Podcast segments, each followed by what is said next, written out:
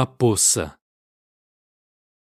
Na lama inerte, intacta, assentada, exposta ao céu, uma poça. Poça de água parada.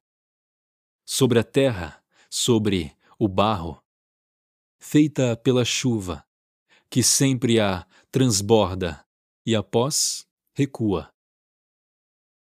Na lama, aquela poça, cristalina e crua, sobre o humus barrento, que, à noite, no seu reflexo, se vê a lua. Por Mauro Felipe